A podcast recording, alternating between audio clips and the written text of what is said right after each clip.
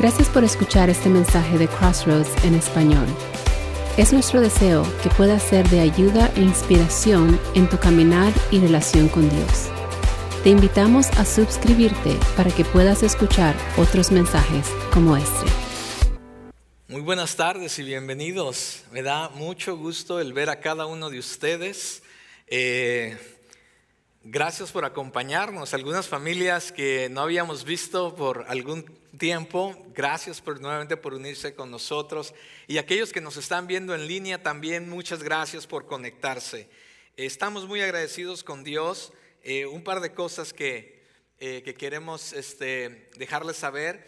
Como iglesia estamos enterados de lo que está pasando allá afuera, no estamos ciegos, no estamos haciéndonos de los oídos sordos.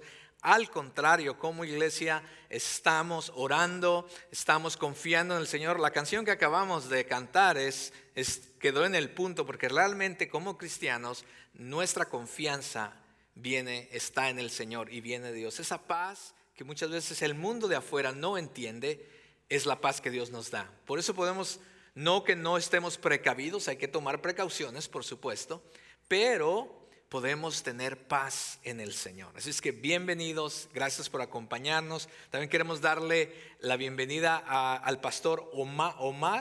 ¿Está bien así? No, no quise.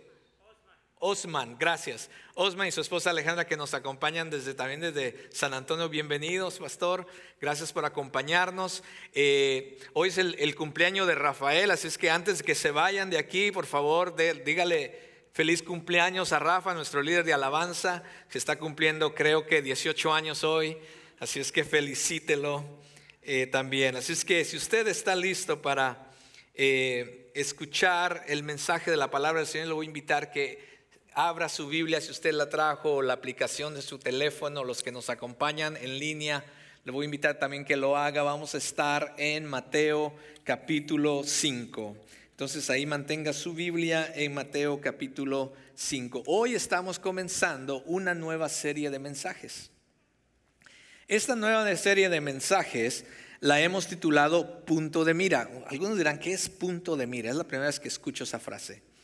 Es, es como, ese punto de mira es un lugar eh, como un mirador. En México le llamamos un mirador, donde usted sube a un lugar alto y puede eh, mirar la ciudad desde, desde arriba. Si han, han, estado en un lugar como esos, eh, yo estuve en, bueno, nosotros vivíamos en San Francisco y teníamos un lugar como esos, donde subíamos a una montaña en San Francisco y se podía ver toda la ciudad y toda la bahía, muy, muy bonito. También este, me acuerdo que cuando estuve en Bogotá, Colombia, también ellos tienen una, un lugar que te suben hasta una montaña bien alta y puedes ver toda la ciudad. Entonces ese es un punto de mira. Eh, y, eso, y hemos, hemos titulado eh, la serie que vamos a comenzar hoy, Punto de Mira, mirando el reino desde la perspectiva de Jesús. Esta serie, mis amados, realmente es para cualquier persona que tenga el deseo y esté buscando crecer espiritualmente. Este es el tipo de serie de mensajes que no, no, como pastor no deseo que simplemente venga y lo escuche o los que nos miran en línea eh, y se nos olvide. Realmente, si nosotros entendemos lo que Dios nos quiere decir a través de las próximas semanas, créame, se los aseguro que nuestras vidas pueden ser y deben de ser diferentes porque lo que Jesús nos va a hablar en las próximas semanas a través de los que conocemos como las bienaventuranzas o el sermón del monte puede transformar nuestra vida, nuestra perspectiva de lo que hay afuera y por supuesto todo nuestro entorno. Tiene ese efecto para cambiar nuestras vidas y todo alrededor de nosotros. Entonces, eh, lo que toda la serie va a estar basada en algunos de los versículos que, vemos aquí en el capítulo 5 de Mateo. Eh, los principios son simples a, primera vista, pero a la misma vez son tan profundos y los conocemos como las bienaventuranzas o el sermón del montes. Y esto viene, la bienaventuranza viene de la palabra latina beatus, que significa bendito o ser feliz, lo, eh, conocen muchos. Algunos dicen que son mil veces feliz, ¿verdad? Eh, pero más bien en, mi propio, este es, este es el concepto que yo tengo de esto al, al, estudiarlo más profundamente, es, son esas actitudes que nos hacen ser bendecidos y nos hacen ser feliz, no como, no como el premio por hacer esto o ser de esta manera, sino es, es, como una reacción natural al realmente ser o eh, tener las actitudes que vamos a comenzar a estudiar el día de hoy. Todos los seres humanos están constantemente buscando la felicidad. Yo tengo en este país más de 30 años, vine a los 15 años. Usted haga la matemática cuántos años tengo. Eh, y, y he conocido muchas personas, personas que han nacido, crecido aquí y personas que han venido de otros países a este lugar. Y una de las cosas que me he dado cuenta, y yo fui también parte de, eso, soy culpable, es que las personas vienen a este país, hoy no importa el país donde estén, eh, pero lo toma como referencia, vienen a este país, vienen a este país buscando la felicidad, buscando algo mejor, porque eso mejor, la consecuencia de eso en su manera de razonar es la felicidad. Están buscando y empiezan a pensar, bueno, solamente si puedo estar en los Estados Unidos, si puedo tener un buen trabajo que me dé un, buen ingreso, entonces podré ser feliz. Si llego a conocer a la chica o al chico que, wow, es esa figura que yo tengo de la persona perfecta, voy a ser feliz. Si llego a tener una familia y, mis hijos son de cierta manera, voy a ser feliz. Si logro eh, vivir en cierta zona o en cierta ciudad, voy a ser feliz. Y las personas constantemente empiezan a construir esta idea de buscar y alcanzar la felicidad en muchas diferentes cosas. Pero si eres como millones de personas que piensan de esta manera, buscando la felicidad, Déjame constar de una vez diciéndote que la única manera que vamos a encontrar la felicidad es cuando realmente podamos entender y seguir el plan de Dios para nuestras vidas. Es la única manera. Y vamos a ver aquí en, los próximos versículos cómo Jesús nos va a enseñar estas verdades. Así es que te voy a invitar que vayas conmigo y vamos a comenzar a leer los primeros tres versículos. Dice la palabra del Señor, y cuando vio las multitudes, ese es Jesús, subió al monte, y después de sentarse, sus discípulos se acercaron a él, y abriendo su boca, les enseñaba diciendo, bienaventurados los pobres en espíritu, pues de ellos es el reino de Dios. Oremos. Amado Dios, yo te doy muchas gracias en esta hora, porque tu palabra es fiel, tu palabra es verdadera. Señor, y te ruego que al comenzar esta nueva serie, tú puedas, Señor, retarnos a mirar dónde estamos y que podamos, Señor, entender tu palabra y no solamente entenderla, pero aplicarla en nuestras vidas. Para que radicalmente, Señor, nuestras vidas sean diferentes conforme a tu plan y propósito. Que podamos, Señor, tener la perspectiva de tu reino y no nuestra propia perspectiva o la perspectiva que hemos aprendido del mundo de afuera. Ayúdanos a entender tu palabra. Te pido que tengas misericordia de mí que no sean mis palabras, sino sean tus palabras hablándonos, incluyéndome a mí, Señor, porque yo también necesito de ti. En esta hora nos encomendamos, ponemos nuestro corazón, nuestra mente, para que tú nos hables y nos transformes a través de tu palabra. En Cristo Jesús oramos. Amén y amén. Cuando Jesús dice, bienaventurados los pobres en espíritu. Jesús no está hablando acerca eh, de, eh, de, ser financiera o de estar financieramente pobres. No, Jesús no está hablando de los pobres que financieramente están pobres. No. Más bien, lo que Jesús está diciendo nos está llevando a una realidad de que estamos moralmente en bancarrota. Cuando verificas tu saldo en cuanto a tu poder moral para hacer lo correcto y ser una persona buena o correcta o justa delante de Dios, debemos admitir tú y yo que no hay fondos suficientes para poder realmente estar moralmente bien con Dios. Entonces, ¿qué cosas en la vida personal, qué cosas en la vida emocional o espiritual debemos de tener o cambiar nuestra, nuestra, mirada, nuestra manera de mirarla? ¿Qué, qué debe ser diferente en cuanto a eh, cómo miramos las diferentes cosas? ¿Estamos teniendo la misma perspectiva de Dios en cuanto a nuestro matrimonio? en cuanto a nuestra familia, a nuestro hogar, en cuanto al trabajo, en cuanto a nuestras finanzas, en cuanto a las relaciones con otras personas. ¿Qué tal estamos teniendo la misma perspectiva de Dios en cuanto a la culpa, en cuanto al miedo, en cuanto a la inseguridad, en cuanto al mundo en que vivimos? Y la lista, por supuesto, sigue y sigue. Es más, tú llena ahí el espacio en blanco. ¿Cuáles son esas cosas? por las cuales muchas veces tú y yo luchamos en nuestra mente, en nuestro corazón, en nuestra vida diaria. Todos tenemos un punto de mira. Es más, el mundo de afuera nos enseña a tener una perspectiva de la vida. Nos enseña a, mirar las cosas de cierta manera y, en nuestro crecimiento empezamos a adoptar esos puntos de vista o esa, perspectiva de las cosas, de la vida y de las cosas de afuera.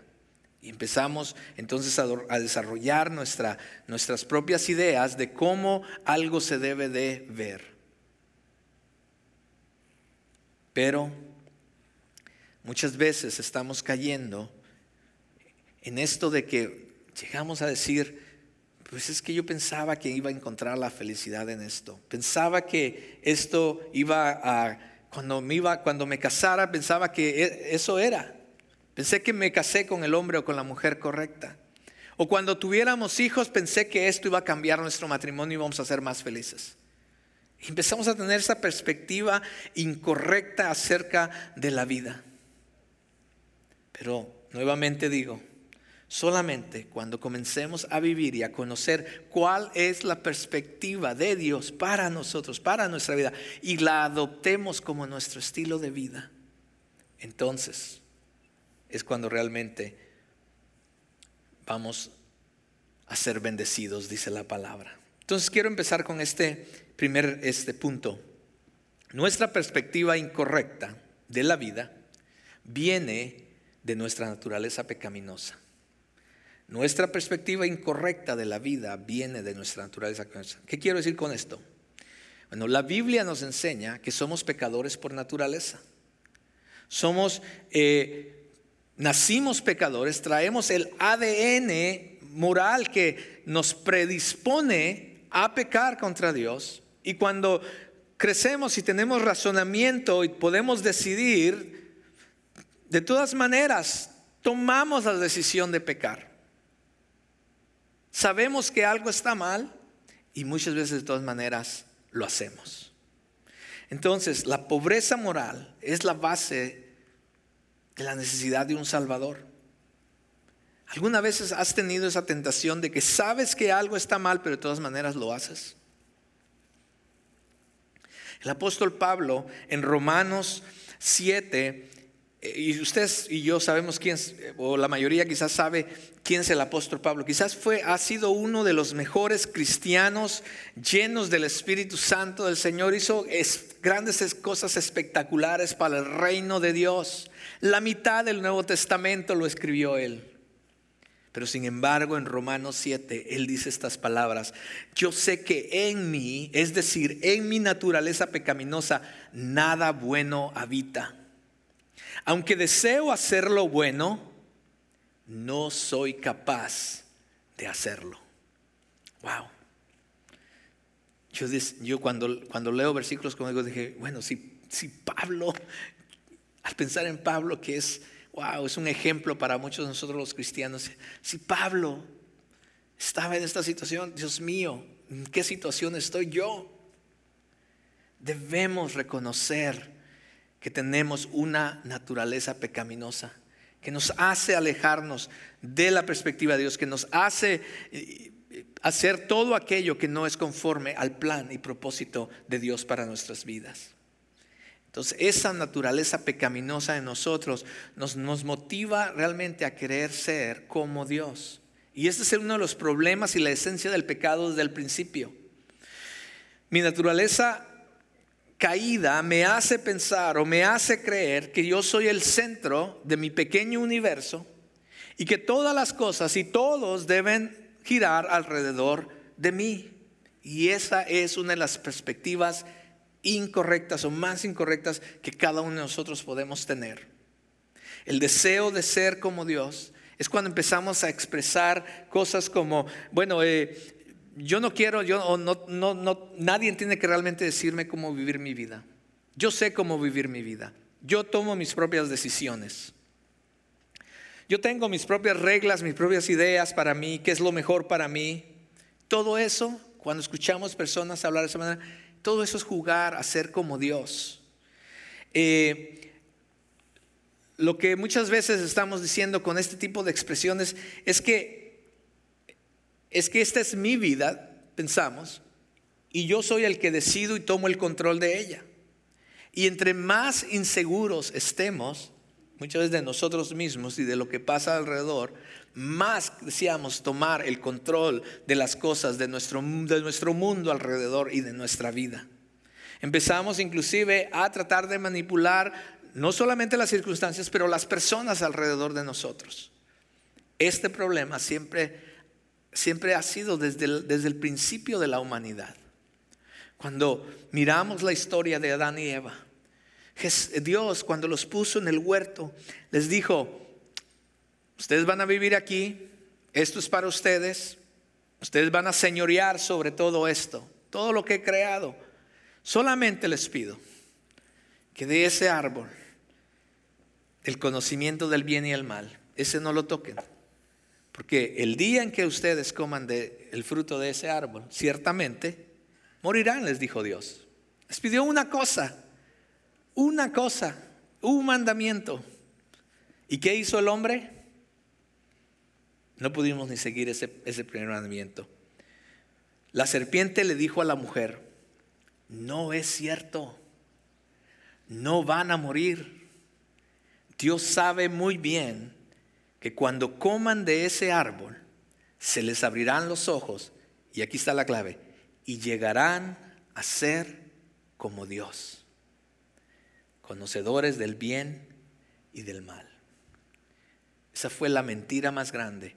Y desde entonces hemos creído que somos como dioses, que podemos tener control de todas las cosas de mi vida. Yo decido, yo hago como yo deseo, etcétera, etcétera. Y por supuesto, esa, esa línea de pensamiento en el mundo de hoy es aún como que cada vez se asenta más y más y más y más. Cada, mundo, cada quien hace como desee, que al final es mi mundo, es mi vida, decimos, o dice las personas. Entonces, come de ese árbol y serás como Dios. Come de ese árbol y serás como Dios. Entonces todos continuamos eligiendo el pecado, empezamos a continuamos eligiendo la mentira de jugar a ser como Dios. Entonces cuando hacemos a un lado a Dios y tratamos de controlar todos por razones egoístas, empezamos a creer continuamente la mentira de si comieres de ese árbol serás como Dios. Si tan solo si tan solo eh, comes del árbol del, matrimonio y, buscas a la chica perfecta y al chico perfecto, wow, entonces serás como Dios, o sea, no necesitas nada más. Si tan solo pudieras ganar y tener eh, esa profesión o trabajar para cierta empresa, si comieras de ese árbol, entonces no tienes que preocuparte para nada, porque serás como Dios. Si tan solo, y empezamos a crear todo esto en nuestras vidas, muchas veces inconscientemente, pero estamos, muchas personas están ahí, en esa situación. Y comienzan a controlar todo alrededor de ellos, comenzando con su imagen. Oh, wow. nos empezamos a crear este juego de las máscaras, de no ser transparentes, que la gente no vea realmente lo que está pasando, lo que cómo realmente somos. Empezamos a negar los defectos que podamos ser o las inseguridades o que somos imperfectos. Cuando todas las cosas alrededor nuestro se están desboronando, cuando las cosas no van bien en nuestro matrimonio, en nuestro hogar, en nuestra familia, en el trabajo, y alguien nos pregunta, oye, ¿cómo estás? ¿Cómo van las cosas? Lo único automáticamente que decimos es, todo bien, todo está bien. Y no buscamos ayuda y empezamos a nuevamente a jugar el juego de ser como Dios. Yo puedo salir de esto yo no necesito ayuda de nadie. Yo sé cómo controlar esta situación. Yo sé cuándo dejar esta adicción. Yo, yo, yo voy a poder. Yo sé cuándo, cuándo, cuándo llegar a la línea que no debo pasar. Y empezamos a jugar todo este tipo de juegos en nuestra mente. Empezamos a controlar nuestros problemas. Queremos, tratamos de controlar nuestros problemas, nuestra vida,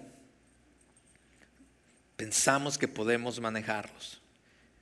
Pero cuanto más intentemos, cuanto más intentemos controlar nuestros problemas, los vamos quizás a empeorar más. Porque eso es jugar a ser como Dios. Tenemos una perspectiva incorrecta de la vida debido a nuestra, a nuestra naturaleza pecaminosa, mis amados. El resultado, este es el punto número dos, el resultado de nuestra perspectiva incorrecta siempre será el fracaso. El resultado de nuestra perspectiva incorrecta siempre será el fracaso. Hagas lo que hagas, quizás de repente tú digas, sí, ya se está mirando mejor, ya, este, ya estoy arreglando mi matrimonio o ya este, tengo control de la vida de mis hijos, pero la realidad es que no es cierto. Y últimamente el resultado será el fracaso.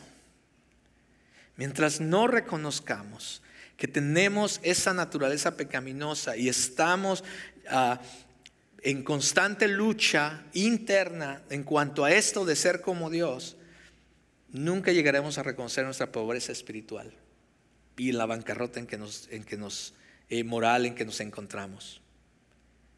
Nunca llegaremos a tener una perspectiva diferente o una actitud diferente. Siempre constantemente continuaremos engañándonos, eh, engañándonos a nosotros mismos, engañando a otras personas, pero al final no podemos engañar a Dios. Siempre estaremos buscando excusas, siempre estaremos buscando respuestas en los lugares incorrectos y yendo en contra de la voluntad de Dios para nuestras vidas. Entonces, Satanás, el mundo de afuera, siempre nos dice que sigamos nuestro corazón o, la corazonada, lo que sientes allá adentro. ¿Cierto que eso es lo que escuchamos siempre? Pero es ahí el problema. El corazón nuestro es el problema. Jeremías nos lo dice, dice, no hay nada más engañoso que el corazón. No tiene remedio. ¿Quién lo entiende? Y Dios sabe esto. Y Dios desea que en lo, más pronto que lo reconozcamos, lo más pronto que realmente nos demos cuenta de esta realidad en nuestras vidas, más cerca estaremos de desarrollar una perspectiva como la de Dios. El resultado de nuestra perspectiva incorrecta siempre nos va a llevar al miedo. Cuando Adán pecó, experimentó por primera vez el miedo. Dice que Dios, después de haber ellos caído, Dios los buscó y, entonces ellos se escondieron. Y cuando Dios les preguntó que por qué estaban, se habían escondido, el hombre contestó, escuché que andabas por el jardín y tuve miedo porque estoy desnudo. Por eso me escondí. Wow. Cada vez que tratamos de jugar a ser como Dios, tratar de controlar todo. No queremos que nadie se dé cuenta de lo que está pasando en nosotros. nos va a llevar más y más al temor. ¿Al temor a qué? Al temor de llegar a la realidad que estamos desnudos, de nuestra desnudez. Y que la gente, porque Dios conoce todo, a Dios no podemos esconderle nada, pero que la gente se dé cuenta realmente lo que está pasando en nosotros o lo que somos. Y empezamos a fingir y a vivir con temor que alguien descubra el verdadero yo. Tenemos miedo al rechazo de la gente, tenemos miedo al que dirán, tenemos miedo a la crítica, tenemos miedo al fracaso. Y comenzamos a escondernos y a buscar excusas y a buscar nuestras propias soluciones. Pero esto nos va a llevar a una segunda cosa, que es la frustración. Llegará un momento en la vida en que cada uno de nosotros no podemos, no podremos controlar todas las cosas que están en nuestra vida. Ustedes han visto personas que, que, que hacen una, un acto donde ponen palitos y arriba ponen platos y les dan vuelta. ¿Los han visto? ¿Sí? Pues una vez yo estaba viendo algunos, algunos videos de eso, ¿no? Y algunas personas son muy buenas para eso, pero otras no. Y al final llegará un momento en que uno o varios de esos platos se van a caer. Especialmente miraba a esta persona y empezó a darle vuelta a uno y después ponía otro y le empezaba a darle vuelta a otro y después el otro y tenía como seis, ¿no? Entonces estaba por acá dándole vuelta al último, pero tenía que correr aquí a y, y después al otro y estaba así corriendo de un lado para otro, balanceando los diferentes platos para que no se cayeran. Porque si uno de esos platos se caía, corría el riesgo también de destrozarse, quebrarse. Y estaban corriendo de un lado para otro tratando de balancearlos. Nosotros actuamos de la misma manera. Tratamos muchas veces de balancear nuestro plato del profesionalismo, nuestro plato de la familia, de nuestro matrimonio, de nuestros hijos, aún de nuestra relación con Dios. Y estamos tratando de un lado para otro de que una de esas cosas no se nos vaya a caer y se nos vaya a quebrar. Y estamos así frustrados todo el tiempo viviendo una vida corriendo, tratando nosotros de balancear todas las diferentes áreas de nuestra vida. La realidad es que llegará un día en que no, no vas a poder. No vas a poder más balancear todas las cosas diferentes de tu vida. Y algo de todo eso se va a caer y se va a quebrar. Así es la vida. Es frustrante mantener girando los diferentes platos de nuestra vida. ¿Por qué no dárselo a Dios? ¿Por qué no reconocer que quizás Dios, a ver, el creador de todo el universo, el que sostiene planetas y estrellas sin necesidad de palitos en su órbita correcta. ¿No podrá ese Dios encargarse de las diferentes áreas de mi vida?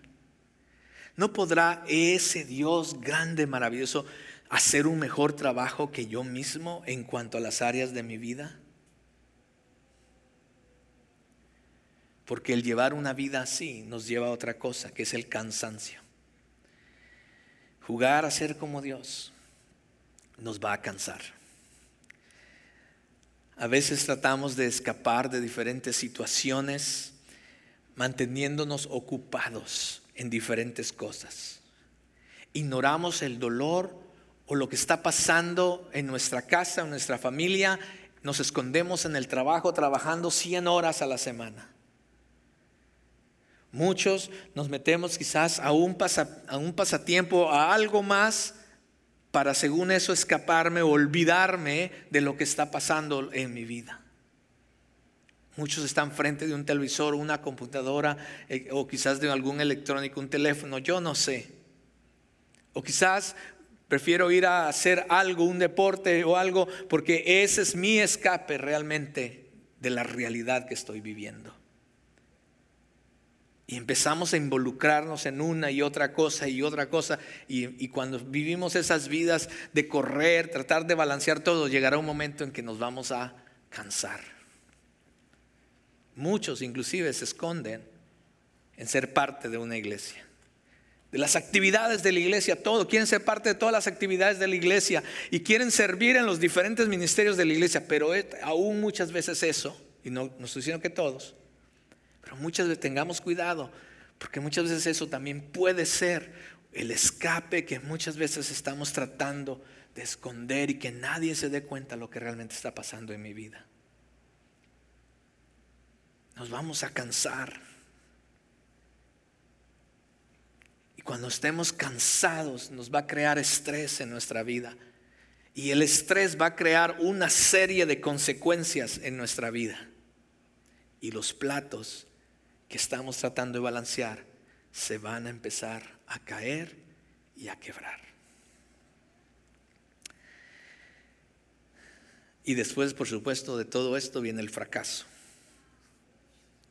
Mientras tratemos de jugar a ser como Dios, tratando de hacer aquellas cosas que muchas veces solamente Dios puede tener el control, viviremos vidas fracasadas, cansadas, con temor, frustradas. es una lista muy triste, mis amados. Y si alguno de ustedes o de los que nos están viendo en línea está pasando por alguna de estas situaciones que yo he descrito en estos momentos, realmente al único que puedes venir es a Dios. Él es el único que te puede ayudar. Él es el único que te puede dar descanso. Él es el único, como cantábamos hace rato, el único que realmente nos puede dar esa paz, la paz que el mundo no nos puede dar. Solamente Dios, solamente en Él podemos descansar. No hay nadie, crean mis amados, no hay nadie en este cuarto, en este auditorio, que sea perfecto. Nadie. Todos somos imperfectos y todos tenemos una necesidad de Dios. Todos estamos en el mismo viaje de la vida. Jesús, el gran médico, desea sanar nuestra enfermedad espiritual, nuestra necesidad, nuestra necesidad eh, emocional e inclusive nuestra necesidad material. Él desea estar, ser parte de cada área de nuestra vida. Pero ¿sabes qué? Él dijo, yo he venido al que está enfermo. A menos que nosotros reconozcamos que estamos enfermos, vamos a ir al médico. Y yo soy muy terco para ir al médico. Quizás creo que la mayoría de hombres somos así. Yo soy muy terco. Anielka me, literalmente me tiene que empujar, ella me tiene que hacer el, el, ah, el appointment con el, la cita con el médico y literalmente me a veces me tiene que ella meter al carro para llevarme al médico. Y muchas veces estoy sintiendo algunos síntomas de algo que me pasa y yo se lo comparto a ella. Eh, y ella me dice, entonces vamos al médico. Y yo le digo, no, ¿cuál médico? No, tranquilo, no pasa nada. O sea, yo, yo una pastilla y yo estoy tranquilo, estoy bien. Y no es hasta que realmente reconocemos la necesidad que tenemos. No es realmente cuando realmente reconozcamos que estamos enfermos espiritualmente. Estamos quebrados y que vengamos de frente a ese médico, a los pies del médico. Él está dispuesto a sanarnos. Pero necesitamos tú y yo reconocer eso. Aquí en nuestra iglesia queremos que sea un lugar donde las personas puedan venir y puedan encontrar, puedan encontrarse con Jesús. El pastor no les puede dar todas las respuestas de su vida, pero su palabra, Jesús puede darles la respuesta que necesitamos. Y es mi deseo que en este lugar las personas puedan venir y tener un encuentro con Jesús para que entonces puedan experimentar una perspectiva de la vida diferente. Esto me lleva al número tres. La respuesta a lo que hemos estado hablando es acercarse a Dios y tener la perspectiva de Dios. La respuesta es acercarse a Dios y tener la perspectiva de Él. Cada año las personas en enero siempre hacen esas grandes resoluciones. Los gimnasios están llenos las primeras semanas del año. Pero ¿qué tal febrero?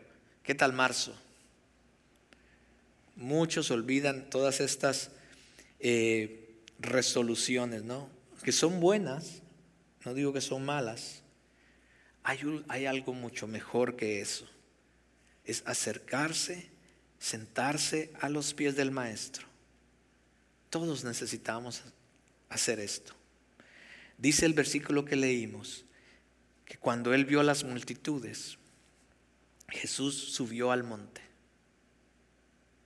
Porque muchas veces, estando en el lugar, mire, yo los puedo ver aquí muy bien, pero si yo me bajo, quizás no alcance a ver muy bien a los que están atrás. Pero cuando tú subes a un lugar alto, empiezas a tener una diferente perspectiva de lo que está pasando. Dice que Jesús subió al monte, vio a la multitud y él miró, él tuvo una diferente perspectiva. Él siempre tiene una diferente perspectiva. Y nos invita que también nosotros nos acerquemos a Él, al lugar donde Él está. Dice que después de sentarse, sus discípulos, sus seguidores, se acercaron a Él. Y entonces abrió su boca para enseñarles. En la aviación existe un principio aerodinámico bien simple, que se dice que si tú pones el avión con la nariz hacia arriba, ¿qué pasa? Se eleva, ¿cierto? Toma altitud. Pero si tú pones ese avión con la nariz hacia abajo, ¿qué pasa? Pues viene, por supuesto, hacia abajo. Y si tú no te das cuenta o el piloto no se da cuenta, puede perder la perspectiva de a qué altura está por, si está demasiado bajo, al llegar al punto de estrellarse. Entonces, esto me lleva a mí a pensar lo que Pablo decía en Colosenses, o dice en Colosenses 2, donde dice, busquen las cosas que están arriba, donde está Cristo sentado. Busquen esas cosas. Eso es lo principal, eso es lo importante. Dice, concentren su atención en las cosas de arriba, no en las cosas de la tierra, no en las cosas de abajo, no en las cosas del mundo, no en lo que está enfrente de ti, dice Pablo, más bien concéntrense, busquen las cosas de arriba. Pues ustedes han muerto y su vida está escondida con Cristo en Dios. Y después de esos versículos, capítulo 2, empieza, Pablo empieza a enseñar cómo una figura o una, eh, un panorama de cómo se ve una vida que hace eso. ¡Wow! Increíble. Increíble cómo al nosotros entender y tener una perspectiva desde el reino, desde la manera en que Dios los ve, nuestra vida, nuestro alrededor cambia, debe de cambiar. Y a cada semana, mientras estemos estudiando estos versículos del capítulo 5, queremos ir aprendiendo una actitud que nos llevará a un punto nuevo. Quizás estábamos, vamos a empezar desde abajo, pero vamos a ir escalando la montaña. Con cada semana vamos a estar aprendiendo algo que Jesús desea decirnos y desea retarnos a cambiar en nuestra vida. Y entonces empezaremos a ver una diferente perspectiva de cómo se ve la vida desde la perspectiva de Dios, una perspectiva del reino y no una perspectiva que quizás nosotros hemos venido eh, trayendo en nuestra manera de pensar y la manera de vivir, o quizás la hemos aprendido allá afuera entonces nos va a ayudar. Pero todo comienza con acercarnos a Dios.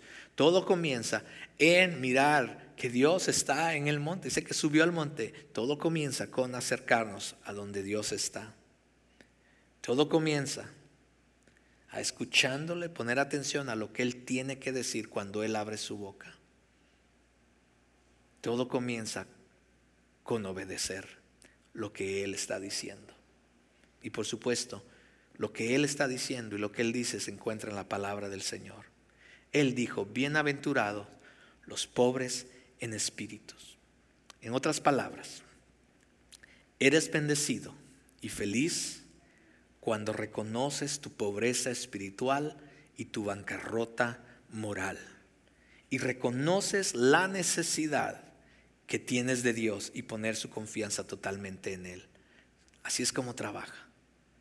¿Qué es ser pobre en espíritu? Lo voy a repetir. Bienaventurados los pobres en espíritu. Eres bendecido y feliz cuando reconoces tu pobreza espiritual y tu bancarrota moral. Y reconoces la necesidad que tienes de Dios y pones tu confianza totalmente en Él. Todo comienza con reconocer que hemos pecado. Todo comienza con arrepentirnos. Todo comienza con reconocer que no hay nada que tú y yo podamos hacer para cambiar nuestra vida para cambiar nuestro pasado nosotros mismos. Todo comienza con acercarnos a Él. Dios desea cambiar nuestro pasado. Dios desea transformar nuestra vida. Y es mi oración que, que, el Espíritu Santo hable a nuestros corazones y nos lleve a una realidad de dónde estamos. Porque a menos que nosotros no reconozcamos dónde estamos, entonces Él él no puede realmente transformar nuestra vida si nosotros estamos renuentes, porque lo contrario aún a ser pobre en espíritu es ser orgulloso en espíritu. Quizás algunos cristianos estarán pensando, bueno, eso no es para mí, eso es quizás para las personas que no conocen de Dios. Ellos necesitan acercar a Dios para que Dios pueda transformarlos. Pero la realidad es que todos estamos en el mismo bote. Creemos muchas veces los cristianos que con asistir a una iglesia o simplemente ser parte de un grupo religioso, creemos que eso es todo y ya no necesitamos a Dios. Cada día debemos reconocer, mis amados cristianos, que necesitamos de Dios, que estamos pobres, que estamos en bancarrota y que cada día necesitamos de Él. Necesitamos tener la misma perspectiva que Jesús nos está enseñando, pobre en espíritu.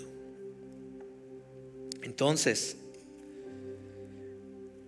mantengamos una actitud de reconocer constantemente nuestra necesidad y nuestra dependencia de Dios.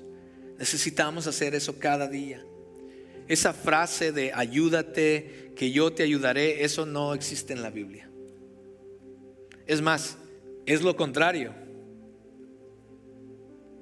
Las personas que son demasiado orgullosas para, para admitir que tienen una necesidad de Dios encontrarán resistencia de parte de Dios. Santiago nos dice eso cuando dice, Dios opone a los orgullosos, pero da gracia a los humildes.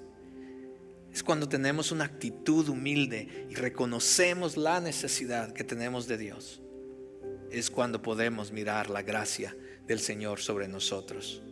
Esa gracia que nos cambia, que nos transforma. La gracia del Señor no es solamente para salvarnos, mis amados. Necesitamos de la gracia del Señor cada día de nuestra vida para ser transformados, para cambiar nuestro entorno, para cambiar nuestro corazón y nuestras circunstancias. A veces continuamos negando nuestra condición o nuestra necesidad y nos empezamos esconder en muchas diferentes cosas, incluyendo en una iglesia como esta. Pero el Señor nos recuerda y nos dice que debemos reconocer y llegar al punto de que necesitamos de Dios. Estamos en bancarrota espiritual. No hay nada que tú y yo podamos hacer. Podemos tratar, pero no hay nada que tú y yo podamos hacer para cambiarnos a nosotros mismos o para cambiar las cosas a nuestro alrededor. Dios nos invita a comenzar una nueva forma de vivir, una nueva forma de ver la vida, una nueva forma de vernos también a nosotros.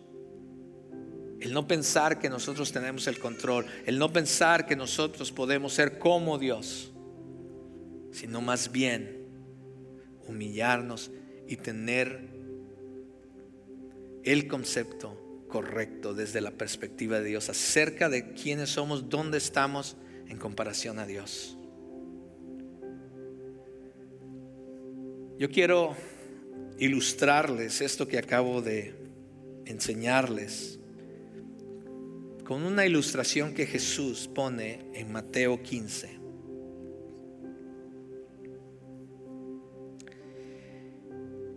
Jesús está caminando con sus discípulos y sale al encuentro una mujer, una mujer cananea. Dice la palabra, saliendo Jesús de ahí se retiró a la región de Tiro y de Sidón.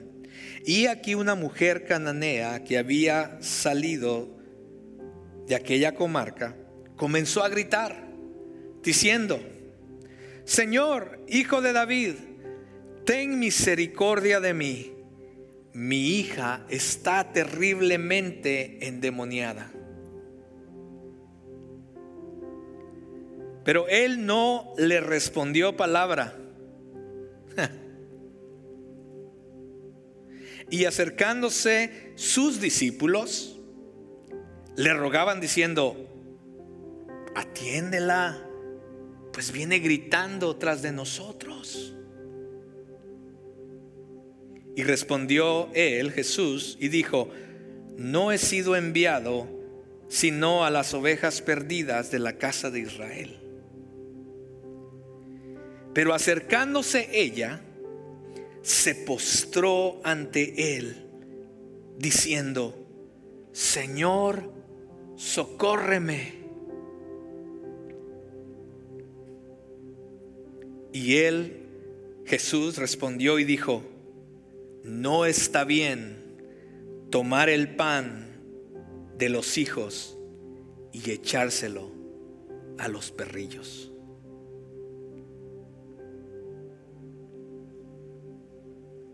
Pero ella dijo, sí Señor, pero también los perrillos comen de las migajas que caen de la mesa de sus amos. Déjeme explicarle algo en, las, las palabras originales, cuando Jesús dice, no está bien tomar el pan de los hijos y dárselo a los perrillos, Él está hablando de esos perritos eh, domésticos que tenemos en casa, ¿sí? De esos perritos que los abrazamos, ay, qué bonito mi perrito. Jesús cuando dice, no está bien que tomes el pan de los de tus hijos y se lo des a los perrillos que tú tienes en tu casa, aunque los ames mucho, no está bien.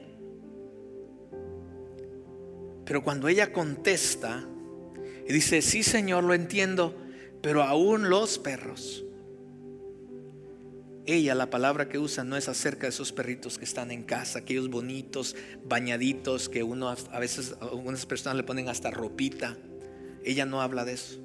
Ella entiende lo que Jesús está diciendo y ella entiende en dónde está ella. Ella entiende su condición, ella entiende su bancarrota espiritual, ella entiende y reconoce su necesidad que tiene de Jesús. Y ella la palabra que usa es de esos perros callejeros feos, llenos de sarna, allá afuera en la calle. Y ella se compara a uno de esos perros. Y dice, sí Señor, pero también esos perros comen de las migajas. Mis amados, esa mujer era pobre en espíritu. Lo que ella estaba expresando en sus palabras ella estaba diciendo, Señor, tienes razón. Soy como un perro que no merece nada de ti. Pero podrías arrojarme una migaja de tu gracia y de tu misericordia. Es todo lo que necesito.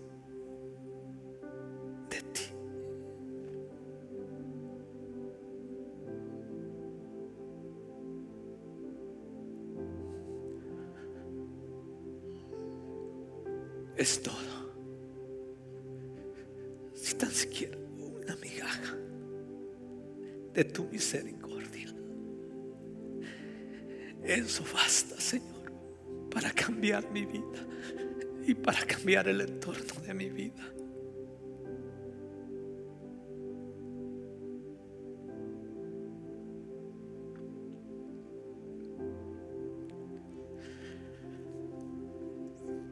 Jesús, cuando ve a la mujer y escucha lo que ella dice, la ve y le dice, oh, cuán grande es tu fe.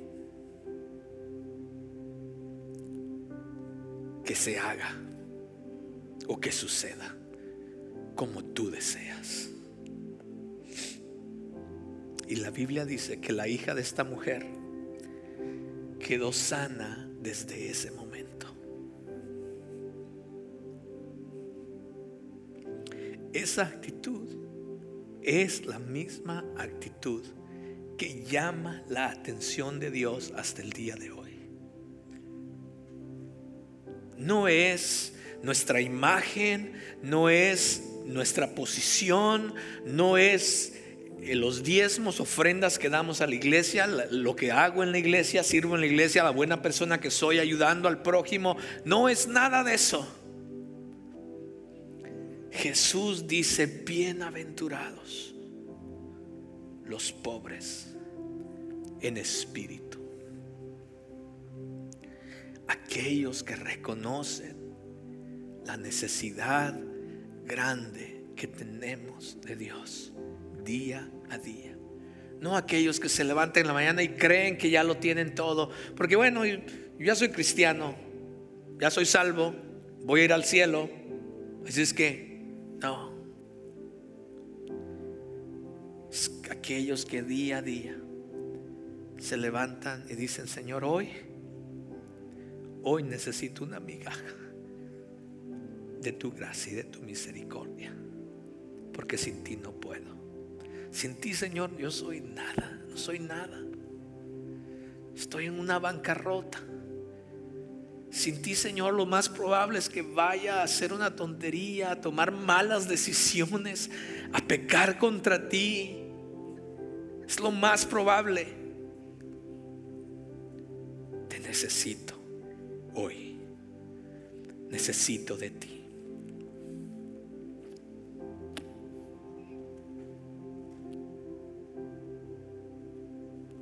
Esa es la actitud, mis amados, que llama la atención del Padre. ¿Por qué no lo intentamos?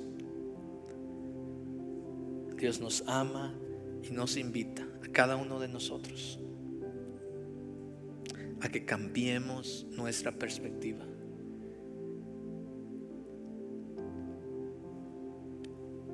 Y que tengamos una, una perspectiva de su reino una perspectiva diferente. Comenzando con esto primero. Próxima semana vamos a ver una segunda. Pero hoy, que esta semana, mis amados, si en verdad tú quieres que esto transforme tu vida, que esta semana, comenzando hoy, mañana, cada día, por el resto de tus días, ten una actitud de reconocer la necesidad que tenemos de Dios y la pobreza y bancarrota moral y espiritual que hay en nosotros. Y que le digamos, Señor, te necesito. Hoy te necesito. ¿Por qué no se pone de pie mientras nuestros hermanos nos dirigen en una hora, en una adoración?